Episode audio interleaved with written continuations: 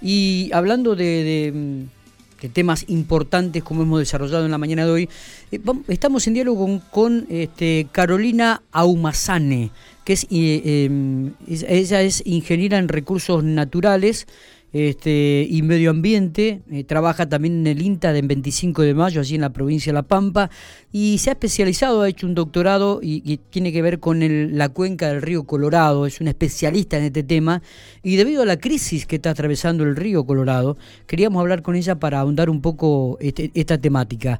Carolina, gracias por atendernos, buenos días. Hola, buenos días Miguel, buenos días a toda la audiencia. Este, gracias por atendernos. Eh. Em, un, tema que, si bien en otras oportunidades lo hemos hablado desde, otro, desde otras perspectivas, queríamos tener tu palabra porque sabemos que sos un especialista en el tema eh, y, queríamos ver realmente eh, esta crisis que está sufriendo el río Colorado. En realidad estamos sufriendo prácticamente en toda la República Argentina, la sequía, digo, pero bueno, esto tiene un impacto prácticamente natural importante en la provincia, teniendo en cuenta la importancia del río Colorado para, para la geografía provincial, ¿no? Sí, exactamente, como vos decías, eh, todas las cuencas cuyanas, sí, de nuestro país, que nacen en las provincias de San Juan, Mendoza, eh, parte de Neuquén también, de Río Negro, todas las cuencas patagónicas, no en este caso, están sufriendo hace varios años, eh, están atravesando un periodo de escasez hídrica. En el caso de la cuenca del río Colorado, es el periodo seco más extenso que, que, por el que ha atravesado la cuenca, por el que está atravesando, ya con 11 ciclos, 11 ciclos de riego, eh, con caudales, con agua, el eh, volumen total de agua que trae el río Colorado es por debajo de su promedio. Desde el año 2010 que estamos atravesando este periodo seco tan extenso, pero este ha sido como el invierno eh, más seco. Principalmente porque se combinaron escasas nevadas y altas eh, altas temperaturas o temperaturas más cálidas de lo habitual. Claro, sí, sí, estamos hablando prácticamente que estamos en invierno y estamos hablando de temperaturas de 23, 24 grados, Carolina. Impensado esto. Exacto. Exacto, sí, sí, sí. Las lluvias y las nevadas eh, durante este invierno, durante los meses de mayo, junio y julio, fueron muy escasas sí, muy escasas. Esto se vio reflejado en la, en la cantidad de nieve acumulada, en la superficie de nieve que se acumula en la cuenca alta del Colorado, que es el sur de la provincia de Mendoza y norte de las provincias de Neuquén, sumado a temperaturas más cálidas de, lo habitual. Claro, claro. Bueno, y, ¿cuáles son las consecuencias que puede acarrear esto para la provincia de La Pampa? Principalmente eh, se ve restringido eh, el, uso por parte de las áreas bajo riego. ¿sí? Eh, en el mes de agosto, el 4 de agosto precisamente, eh, fue la apertura de, esta temporada de riego en la provincia de La Pampa y donde se tuvo que replanificar eh, la dotación de riego que se entrega a los productores, o sea, la cantidad de agua que se entrega a los productores y el turnado de riego. en función de la disponibilidad de agua, ¿sí? que es mucho menor que la de otros años. Hoy se entregó la mitad de agua eh, de riego en el mes de agosto a los productores en la provincia de La Pampa. Ese es el, uso más, más eh, que se ha visto comprometido, ¿no? Y, recordemos también que el riego en toda la cuenca del río Colorado es el mayor consumidor de agua. Claro, y además eh, hay que tener en cuenta también que el acueducto se abastece del río Colorado, ¿no? Exactamente, sí, sí, sí. El acueducto se abastece del río Colorado, pero ese es es el, el, el primordial uso, ¿sí?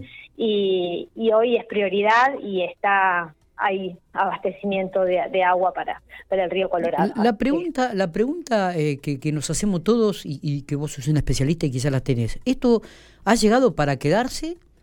¿Es circunstancial? Eh, ¿Es una crisis del medio ambiente que, que, comienza a profundizarse y que lo vamos a ver con más asiduidad? qué, qué, lectura le podemos dar?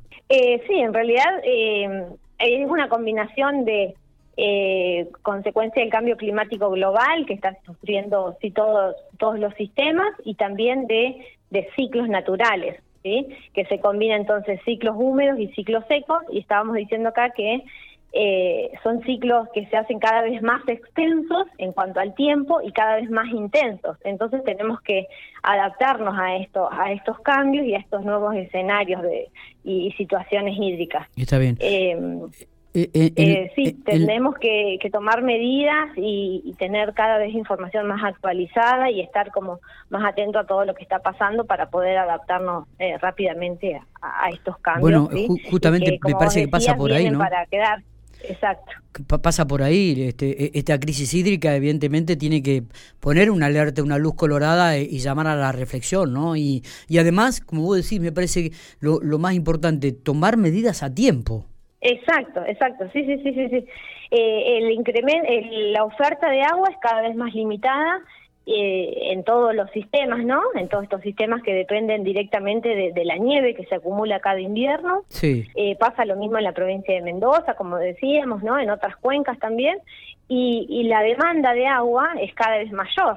¿sí? Porque somos eh, es una cuenca interprovincial, compartida por cinco provincias, por varios usos, donde está el abastecimiento de agua eh, para uso humano, como vos decías, el riego, la actividad de, minería, hidrocarburos, eh, recreación, turismo y, todo el desarrollo de, también de la vida acuática y, y del ambiente. Entonces, tenemos que adaptarnos, tenemos que tener información actualizada, eh, contar con cada vez más eh, mediciones y tecnologías que, nos permitan eh, ser más eficientes en, el uso del agua. Claro.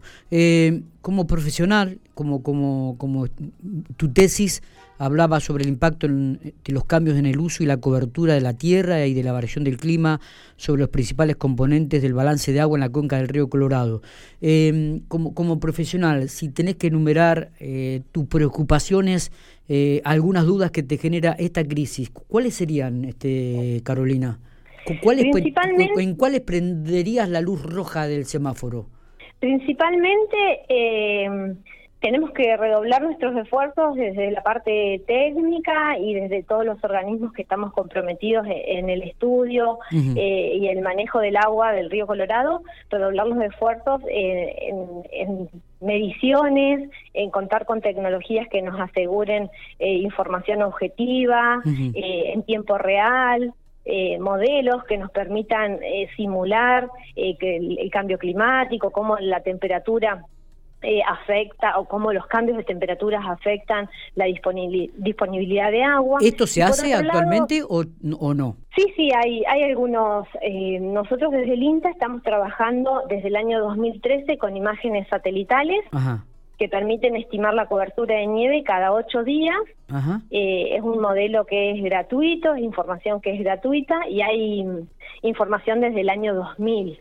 Eh, y hacemos reportes e informes con, con el instituto también de, o sea, de INTA, de Hilario Escasubi, con, eh, considerando la cobertura de nieve, considerando la calidad de agua del río Colorado, cómo eh, va cambiando a través de mediciones periódicas, semanales que hacemos. ¿Por qué pregunto esto? Y por otro lado, también por parte del demandante, que decíamos el riego, también eh, por parte del productor, sí, redoblar los esfuerzos en ser más eficientes en el uso del agua, sí, en utilizar metodologías que le permita eh, usar de, de, manera más eficiente este este, el agua.